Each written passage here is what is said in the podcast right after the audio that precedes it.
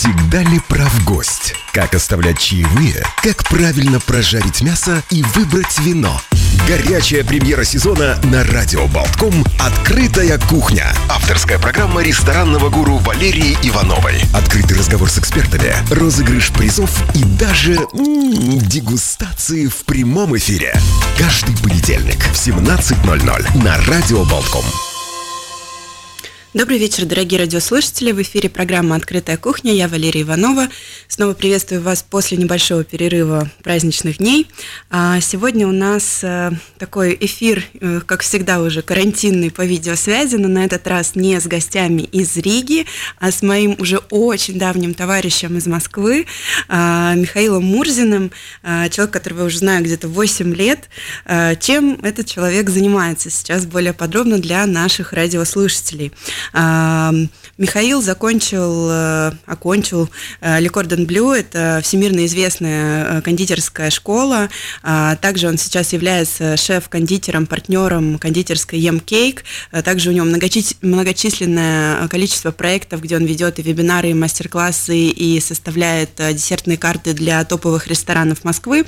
А, ну и, конечно, сейчас в условиях таких грустных событий, которые происходят в мире, мне показалось, что будет как никогда всегда актуально поговорить э, с человеком, который находится в столице России, да, потому что там сейчас э, эта пандемия набирает просто колоссальные обороты, и общепит умирает.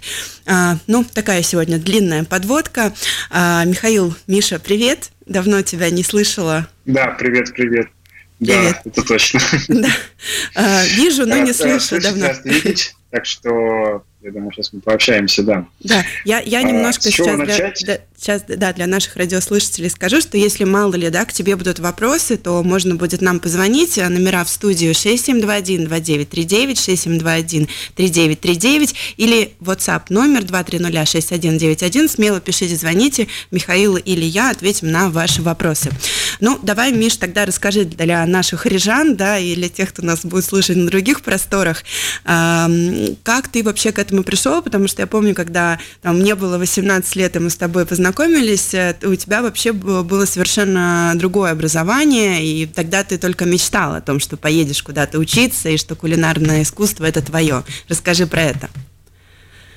Да, было дело, а на самом деле все это началось еще с самого-самого детства, мне было там 6 или 7 лет, и я чаще тусовался на кухне, мама постоянно говорила, что моими игрушками были там поварешки да ложки, ну, условно, цитаты.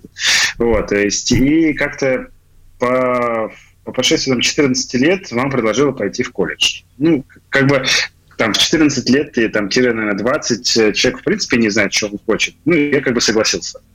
Я говорю, да, давай пойдем.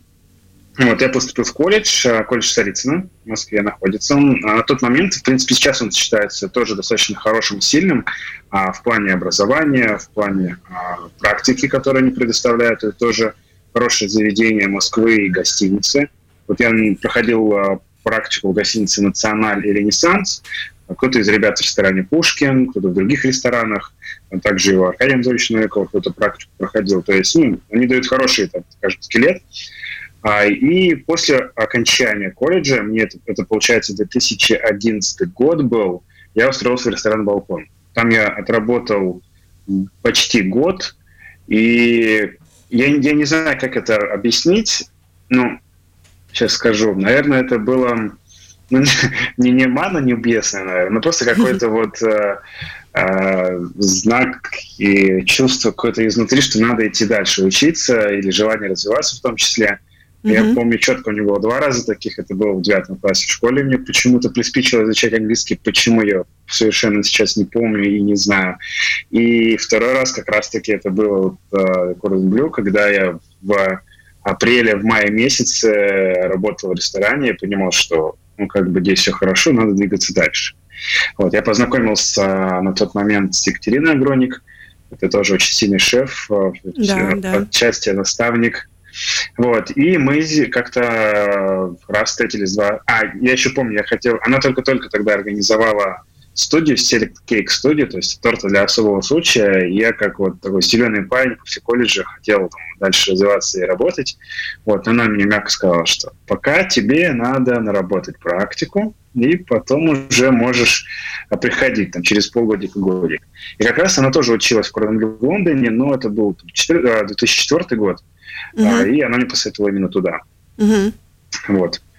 И вот, собственно говоря, таким образом э, цепочка выстроилась, что в сентябре 2012 года я поехал. Угу. Ну, то есть это уже 8 целых лет, представляешь, как реально время быстро летит. Это, это, это, просто, то есть я даже, я сейчас пытаюсь вспомнить, для меня это то есть у меня сейчас как-то вот по ощущениям а-ля 14-15 год, хотя это уже было там, 5-6 лет назад. Да, да, да. Для меня вот какой-то вот где-то здесь тянется. То есть я сейчас вообще не понимаю абсолютно, что уже 20-й наступил, и что 19 закончился. То есть и время летит настолько быстро, что действительно не успеваешь даже а, как-то ну, это вот ощутить. Сколько ты отучился Поэтому... там? Сколько, сколько по времени идет обучение? А, так, у меня был один курс, это по, из трех. Всего там три курса. То есть да. Basic, Intermediate и, um, и Superior. Да. Я думал, что я так, так как я с опытом, с образованием, меня смогут взять там на ступень повыше, там, а, intermediate и superior, но, к сожалению, так не вышло, то есть у них есть своя определенная градация, то есть нельзя там а, условно пойти сразу на superior, какой бы у тебя опыт не был. Uh-huh. То есть в любом случае ты сначала проходишь basic. И вот, да. собственно говоря, сначала basic прошел, а потом подумал, что ну, сейчас закончу, все это дело через себя, все эти знания, все техники, все это пропущу, скажем так, отработаю и попозже вернусь. Uh-huh. Вот пока попозже не настало. То есть я уже понял там чуть-чуть попозже, что, в общем-то, этого еще одного дополнительного скелета, как говорил мой мастер по практике еще в колледже, а, мне хватило. Uh-huh. А вот если а, сейчас мы дадим такой совет, да, ребятам, которые начинают, которые ищут себя в этой профессии, а, это стоило того? Это вот та база, которую ты искал, ты получил то, что ты хотел от этого имени, э, от этого именитого э, учебного заведения вот в этой области, в этой сфере?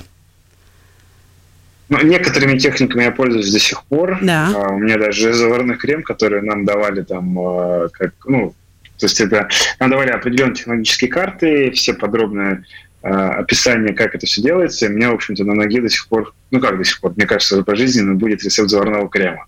Да, то есть, да, я э, помню там вся это. раскладка, как мне давали именно в Курднулю. вот, то есть поэтому а, определенно, если есть возможность, э, нужно ехать учиться за рубеж, конечно, это определенный толчок.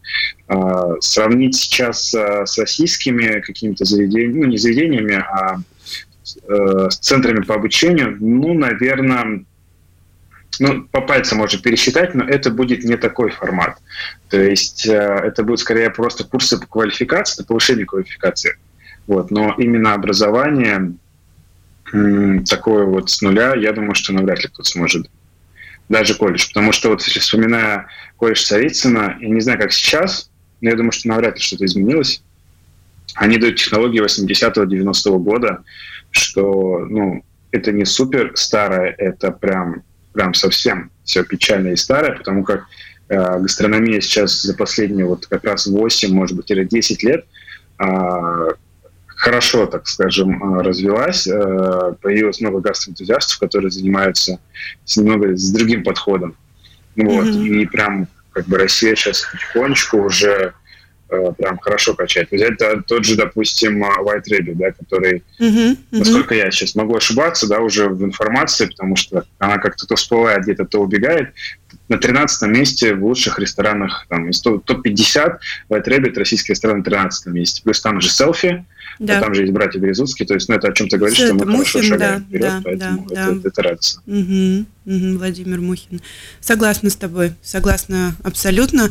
Спасибо тебе за такой совет. Я очень надеюсь, что да, те, кто нас слушают, действительно ну, будут понимать, что не, не заканчивается да, образование на техникумах э, местных, и что если есть мечта, то можно действительно как-то накопить, да, и найти для себя то учебное заведение, где ты получишь вот просто шикарную базу, дальше стартануть.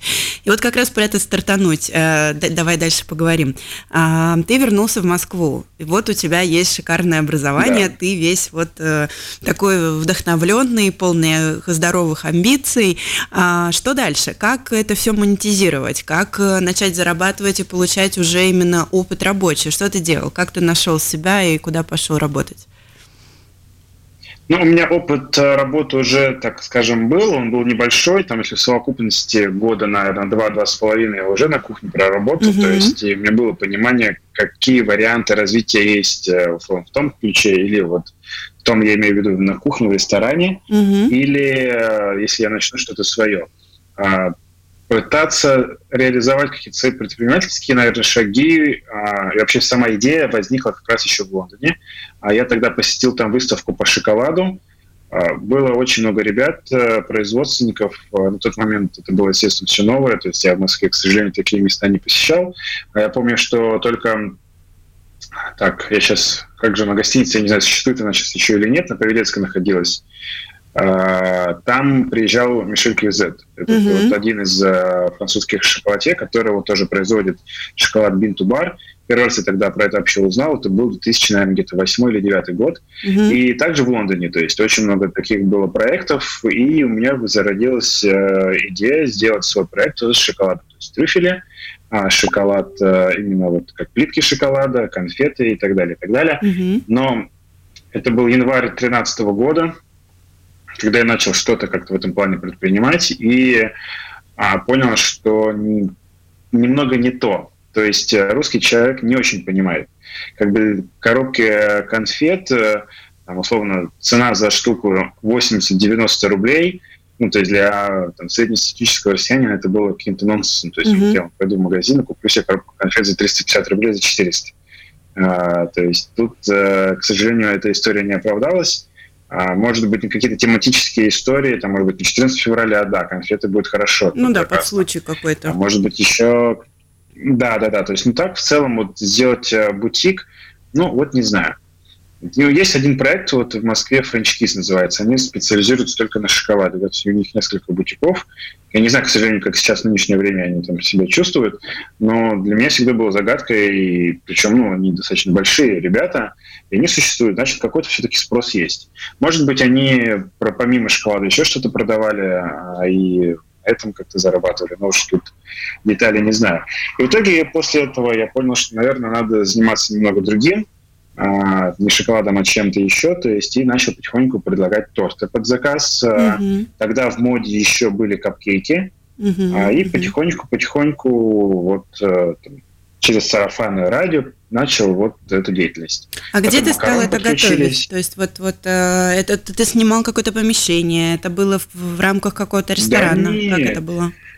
Вот я сейчас у родителей в гостях, Mm-hmm. Вот, вот здесь вот получается, вот тут стоял металлический стол метровый за 3000 рублей, да. миксер. Здесь вот вместо этого шкафчика как раз вот, ну, там, ну, дальше вот стена идет. Да. И вот мое рабочее место было там вот один метровый стол, однометровый. Под ним были ящики из, из Икеи с разными кольцами, формами. Вот. И помнится, как раз в декабре 2013 года через одного товарища а, мы здесь мне мама помогала, накрутили с ней 3360 трюфелей. Обалдеть. Это был, наверное, единственный рекорд, который а, я понял, что, наверное, 5 квадратных метров могут делать достаточно большой объем. Главное вот. Э, желание. В момент э, мы, как бы, естественно, шарики делали не вручную катали, да. а есть э, компания, вот, Калибаут, которая шоколад производит, у них есть капсула шоколада. Угу. Туда заливаешь шоколад, то есть он стабилизируется, и после этого, соответственно, можно уже оформлять. Вот. Это немного упрощало трудозатраты, но в совокупности объем такой. Mm-hmm. Как бы неплохой, по мне, мне показалось. Если у нас, слава богу, появился авто, авто, а, холодильник, и один холодильник, я не знаю, сейчас нужно посмотреть, а, в недрах Инстаграма, по-любому, я думаю, осталась картинка, где вот абсолютно все полки забиты этими конфетами. На mm-hmm. досках, на тарелках, еще как-то. Это все вот кастомно-кастомно так сделано было, напихано, грубо даже говоря. Вот, ну, вот именно здесь начинал, а первый опыт уже такого чуть большего размаха у меня появился в 2016 году через э, тоже друзей познакомился с одним э, товарищем и так, на коленке придумали, просчитали как бизнес-модель, как производство. Это небольшой цех. Угу. Открыли 100 квадратных метров, а, и после там, четырех месяцев мы поняли, что мы что-то не то делаем, то есть э, надо закрывать, иначе дальше минус будет продолжаться. А вот. почему? Ну, Вы поняли, почему так время... произошло? Поняли за счет маркетинга. То есть ага. как бы, продукт по сути был, но не было маркетинга. То есть э, маркетинг, реклама – это самое основное. То есть лучше сэкономить где-то на оборудовании, да, так или иначе, может быть, что-то будет неудобно там производить, либо еще что-то. Но лучше все деньги инвестировать как раз-таки в маркетинг и в продвижение. Потому что в среднем, ну, год, наверное, нужно бренду на рынке, чтобы его хоть как начали узнавать. Ну, либо если там есть супербюджеты, когда идет, ну, там, идет условно сотрудничество с какими-то топовыми компаниями, либо там блогерами, либо еще с кем-то, вот, а, чтобы там условно моментально дать ну, о себе понять, что вот мы такие существуем, обращайтесь к нам.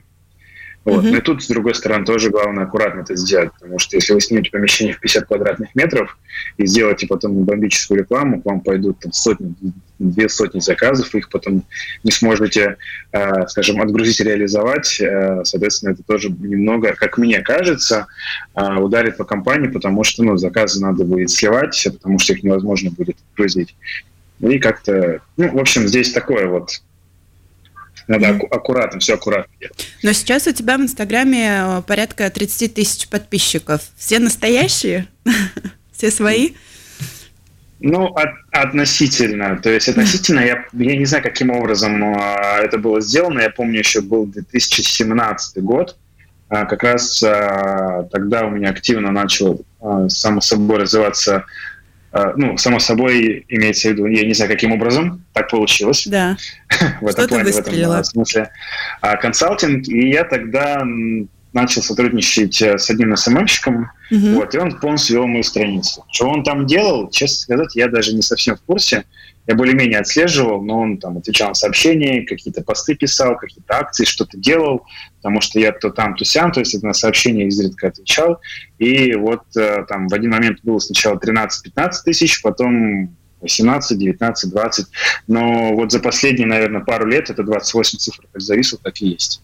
Поэтому у меня есть подозрение, что что-то не так на этой странице. Ну, если говорить честно, по крайней мере, потому что, особенно сейчас в Инстаграм немного, он же меняет каждый божий день э, все эти свои алгоритмы. Да, да, и да. очень непонятно. То есть там на одном посте а, может быть там э, тысяча лайков, на другом типа сто. Ну, то есть я, конечно, в каких-то моментах понимаю, как, как это все происходит, но не, не всегда вижу его логику, поэтому думаю, ладно как есть, так и есть. Угу. Ну, а, ты сказал про 17-й год, да? А, может быть, прирост, ну, помимо СММщика, да, был за счет того, что ты стал активно также проводить мастер-классы, и люди стали очень тебя любить как медийную личность, ты стал уже ассоциативно а, мужчиной шеф-поваром, который вкусно готовит, молодой угу. парень а, с этими твоими потрясающими эклерами, макарунсами. То есть, ну, в любом случае, тебя стали уже узнавать за счет твоего фирменного, я бы сказала, почерка, почерка, харизматичной внешности, того, как ты обращаешься к аудитории. Тебе не кажется, что с этим тоже это могло быть связано?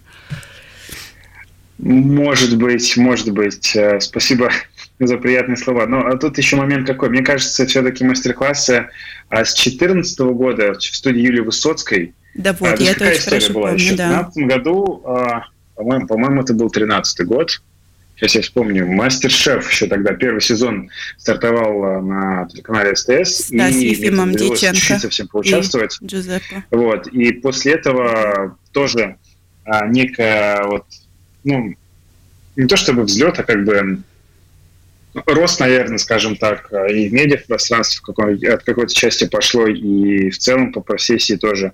Это немного придало еще такого взрыва.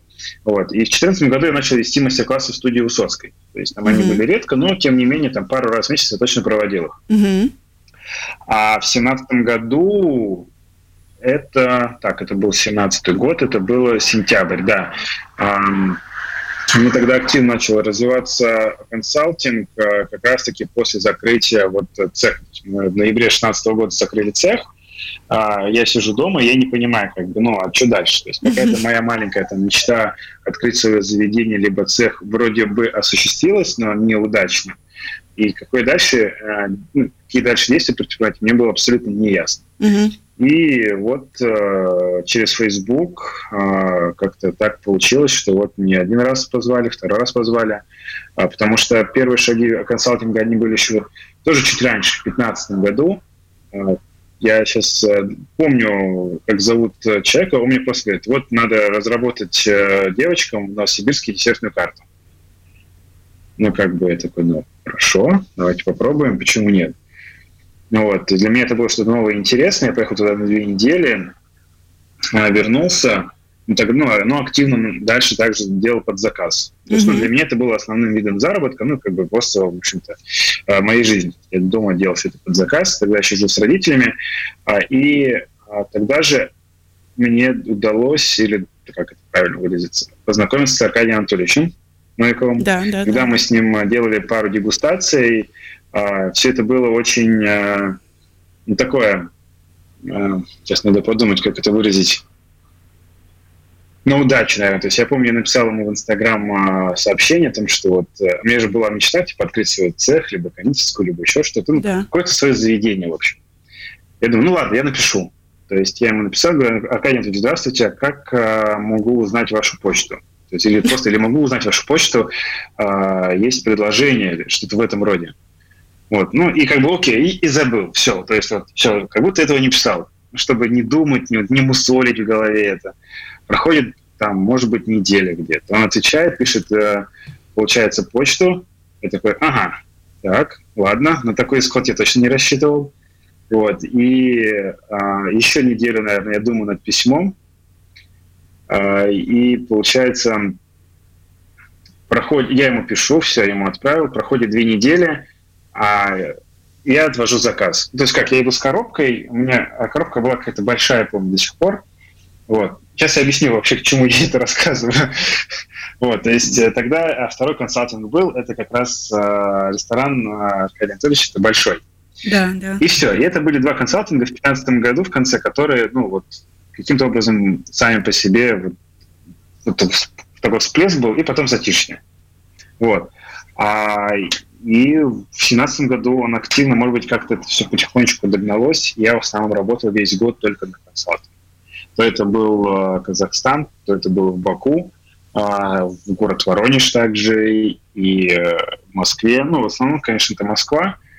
Вот, ну и с товарищем, ну уже товарищем, тогда мы только-только познакомились э, по работе с Владимиром вот из Казахстана, там есть небольшая сеть кофеин и два ресторана, даже три уже.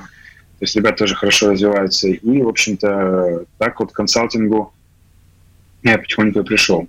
Сейчас он а, пока, конечно же, ввиду всей ситуации в таком зависшем состоянии. Ну, мы вот про, про ситуацию, про там емкейк, да, про твой новый проект тоже обязательно поговорим, да, нам нужно сделать небольшую рекламную да. паузу, да, ты никуда не уходи, и вы, дорогие радиослушатели, тоже оставайтесь, вернемся после рекламной паузы. Открытая кухня. На одной волне с городом. Радио. Болтком.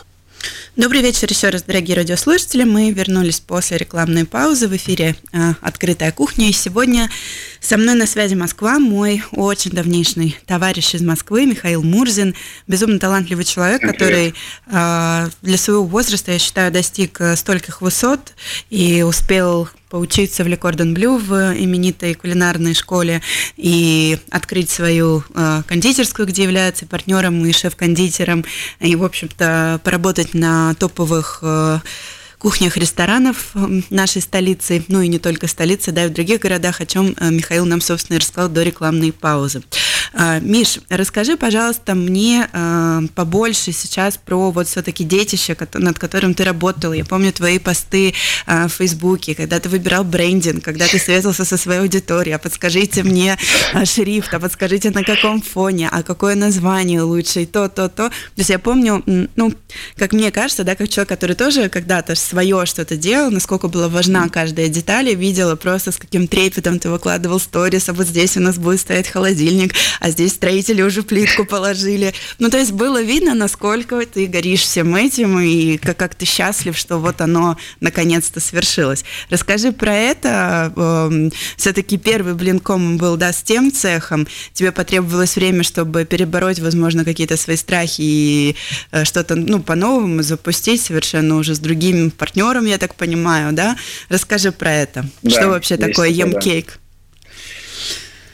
Выдохнул я тогда, когда я нашел помещение. Я его искал ровно год. Угу. То есть в 2018 году, в августе, мне звонит товарищ, вот как раз партнер-инвестор, так скажем, в одном лице, угу.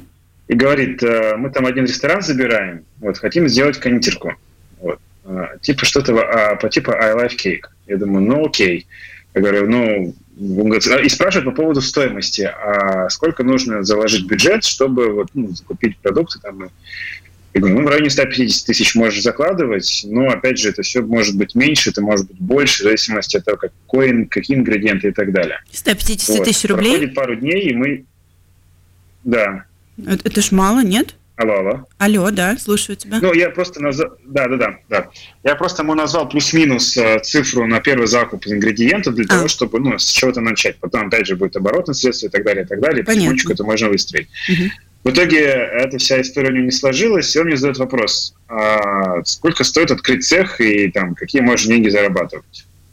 Я думаю, ну, давай, вопрос, да, говорю, интересный, я могу просто заняться организацией всего этого ну, мне нужны только инвестиции и все. Говорит, это не проблема. Да. И вот, собственно говоря, так она вся эта история и зародилась. Это было август 2018 месяца, э, года. И тут началась самая интересная история. А, это поиск помещений. Я не думал, что на самом деле такие сложности могут вообще в принципе возникнуть.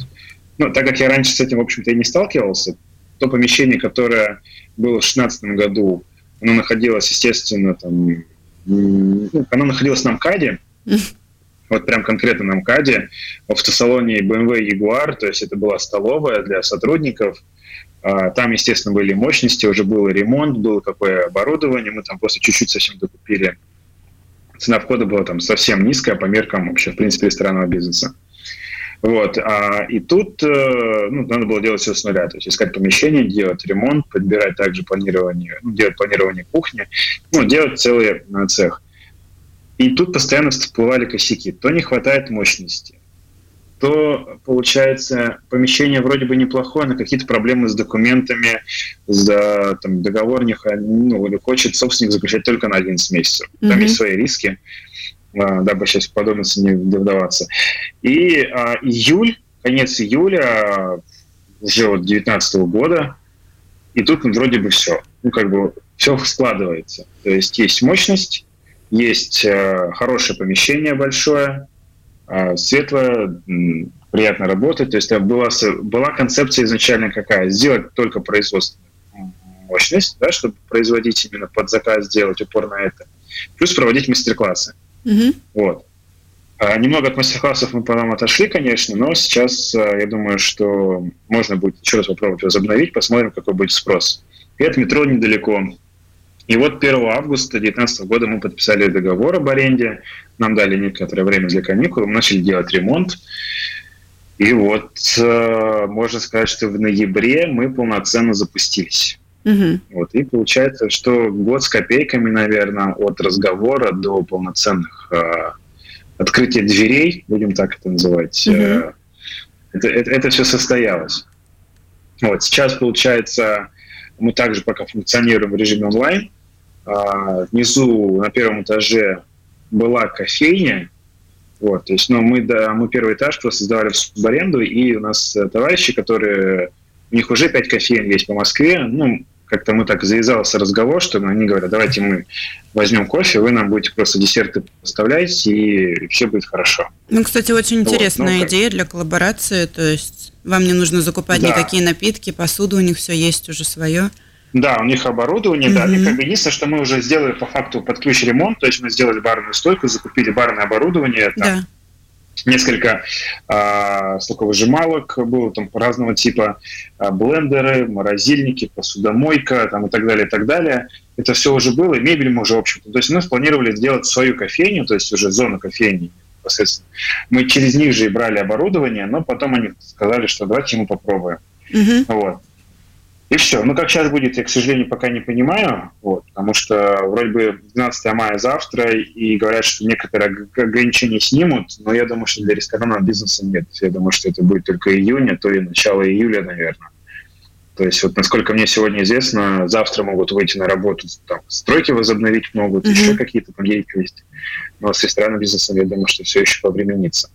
Вот. А, и под заказ, получается. Также мы потом открыли для себя э, линейку Хорика, да, то есть это делать именно поставки в разные заведения, а, потому как э, столкнулись еще с такой проблемой, э, что а, у многих ресторанов нет возможности производить самим. Вот. Ну, а как э, мне кажется, ну и не мне, там, с партнерами, любой бизнес строится на какой-то боли. Да? То есть если есть где-то какая-то проблема, если ты можешь эту проблему закрыть, то это будет удачный бизнес. Uh-huh, вот. Uh-huh. А, а что и именно здесь ты, э, мы ты... тоже начали потихонечку это дело развивать. Э, определенные контракты, договоренности были.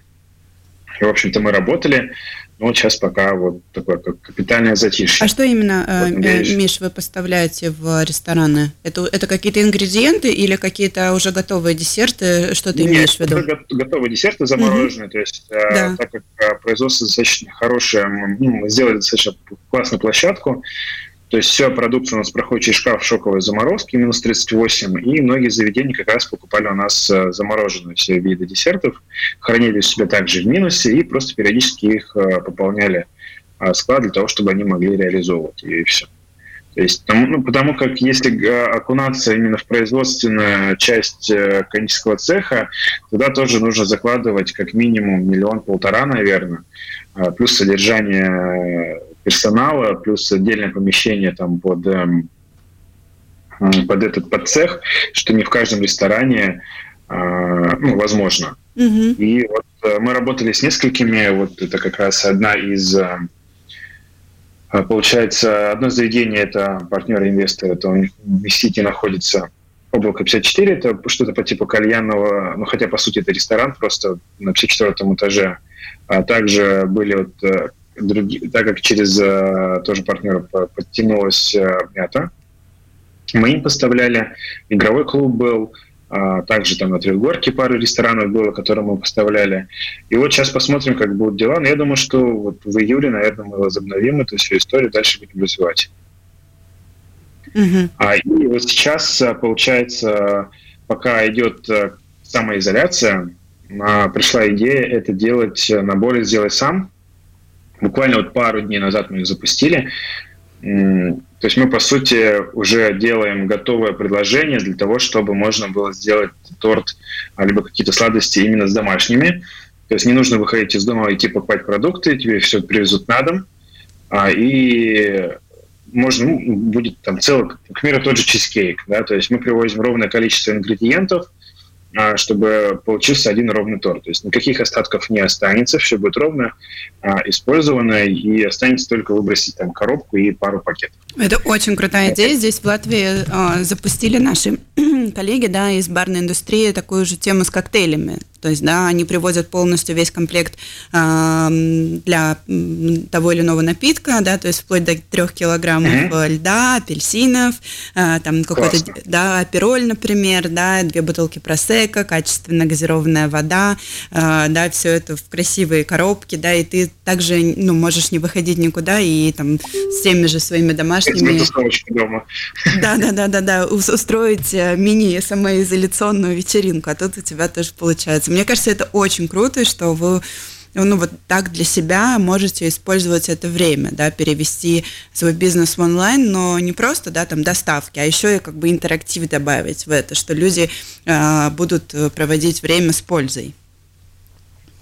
Абсолютно, да. То есть поэтому мы здесь э, сейчас и не рассматриваем кризис как конкретный кризис, Естественно, это ударило там по выручке, ударило по, по всем параметрам. То есть, ну и некоторые варианты там развития мы тоже для себя видим. Посмотрим, как оно будет дальше. Mm-hmm. Мы сейчас немного пересмотрели стратегию развития.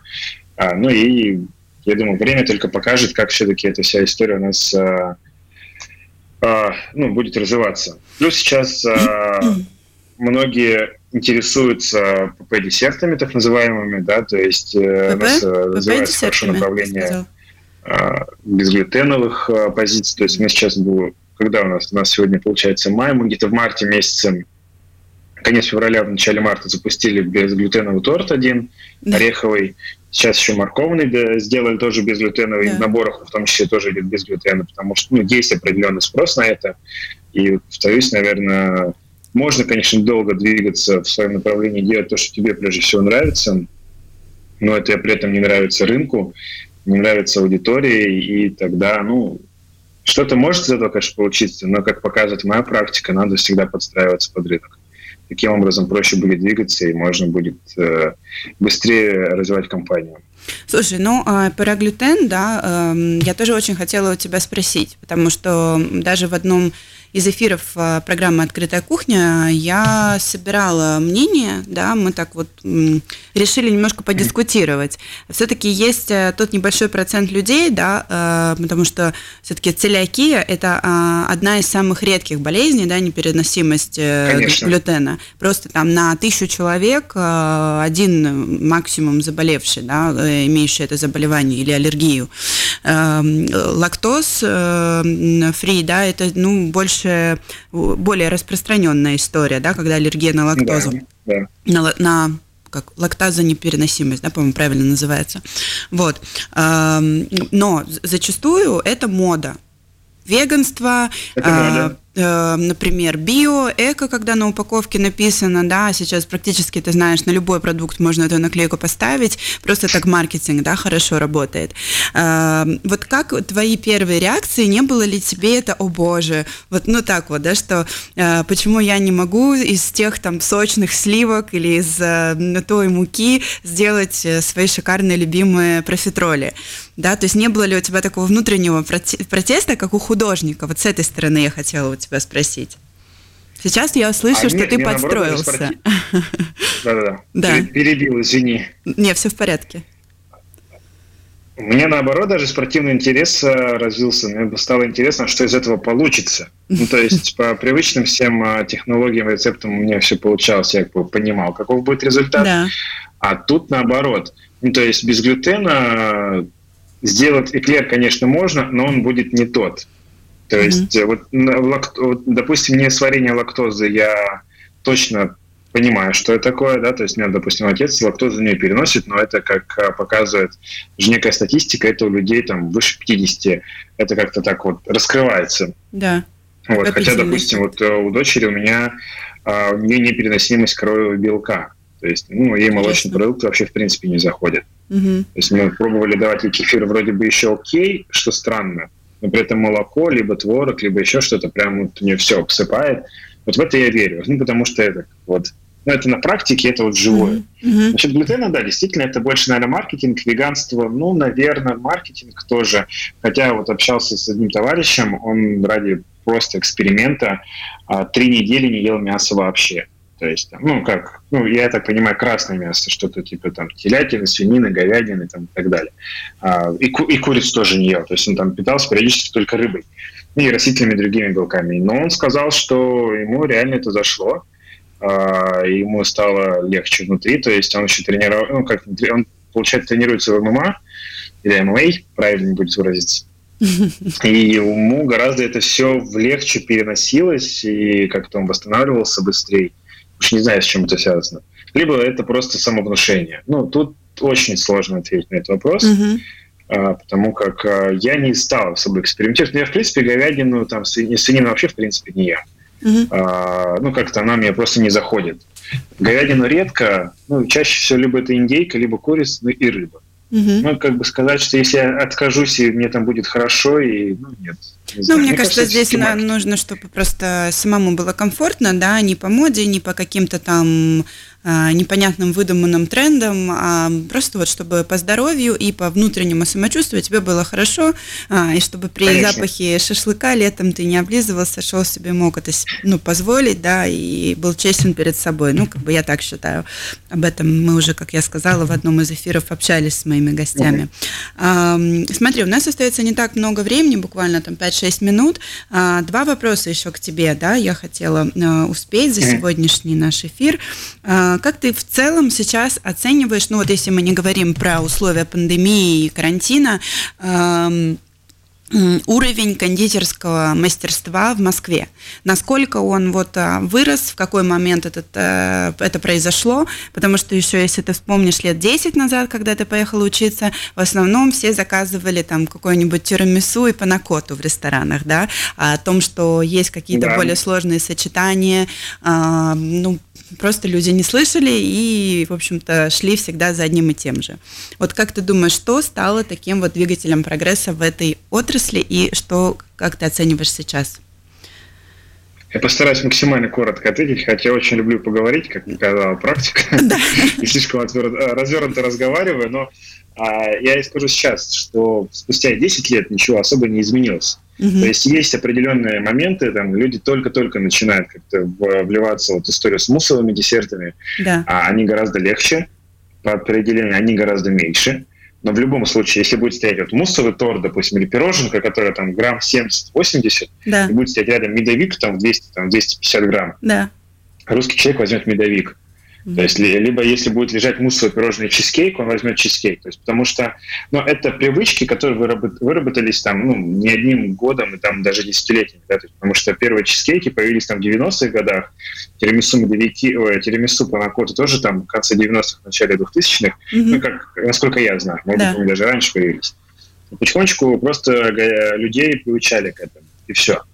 И а, чем старше ты становишься, тем меньше ты хочешь экспериментировать и с едой, и в плане вообще своих привычек, а, тебе вот комфортно именно так жить, и все, и ты там направо-налево навряд ли пойдешь.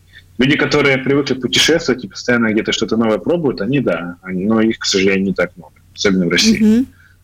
Поэтому здесь эм, ну, оно будет, оно есть развитие, оно началось, я бы, наверное, сказал, в 13 как раз 14 году, а все это было в онлайне, и сейчас тоже в онлайне, то есть муссовый торт на витрине встретить фактически невозможно.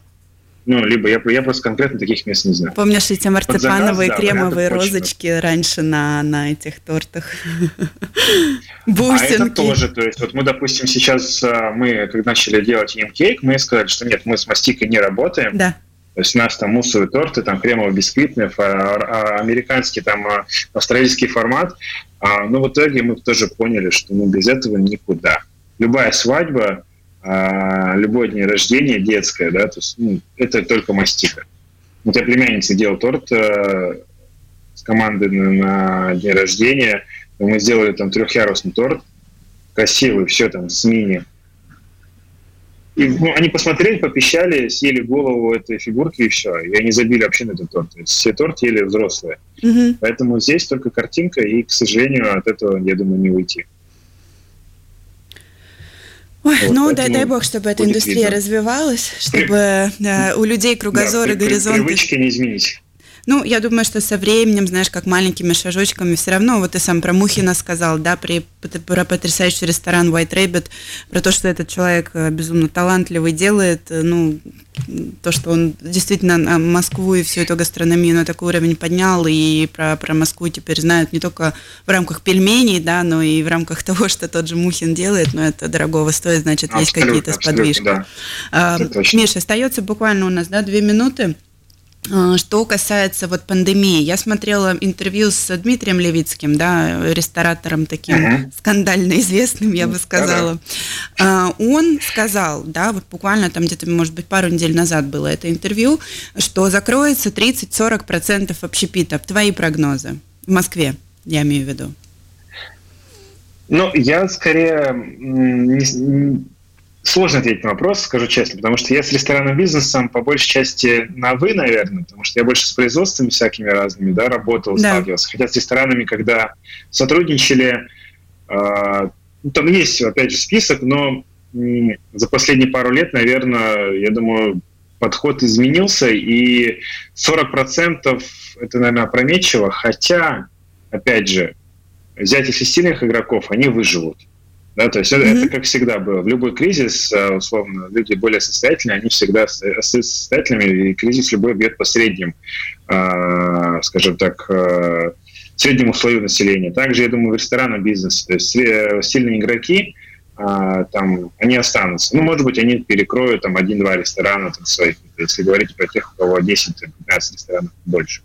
Тех, у кого один-два ресторана, ну, я думаю, что будет тяжело, но вырулят. А вот э, все мелкие какие-то, может быть, точки с собой, кофе, может быть, э, мелкие какие-то ресторанчики там, на 40, на 50 посадочных мест. Вот mm-hmm. будет тяжело. Но mm-hmm. про проценты, 30-40 процентов, ну нет, я, наверное, не буду говорить, потому что если брать эту ответственность, наверное, будет неправильно с моей стороны. Mm-hmm. Но закроется много. Просто я, к сожалению, статистики не знаю, сколько сейчас вообще, в принципе, ресторанов в Москве. Mm-hmm. Вот, ну, покажет время. Ну, поживем, увидим. Времена действительно непростые, а, но я рада в любом случае видеть, слышать тебя, что у тебя сохраняется позитивный настрой, а, что ты придумываешь какие-то новые для себя возможности и заработать, и привлечь внимание своей, своей аудитории. А, могу тебе пожелать только успехов. Да? Я думаю, что это время, Спасибо. оно всех нас поменяет, поменяет наш бизнес, но э, принесет и новые плоды. Знаешь, как после пожара вырастет абсолютно что-то новое, и все сорняки будут э, сожжены.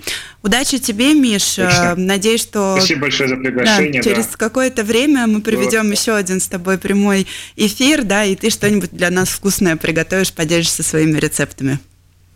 Без проблем, с удовольствием. Да. Ну, Спасибо за приглашение, будем на связи. Да, удачи, Миш, спасибо большое. У нас да. сегодня был да. э, в прямом эфире Михаил Мурзин, э, шеф-кондитер, партнер Емкейк, выпускник Cordon Bleu, э, прямая трансляция из Москвы. Ну, я Валерия Иванова, желаю всем беречь себя, держаться. Мы встретимся в следующий понедельник, и э, сегодня нам помогал Родион Золотарев, наш звукорежиссер. Ну и доброго всем вечера, до встречи.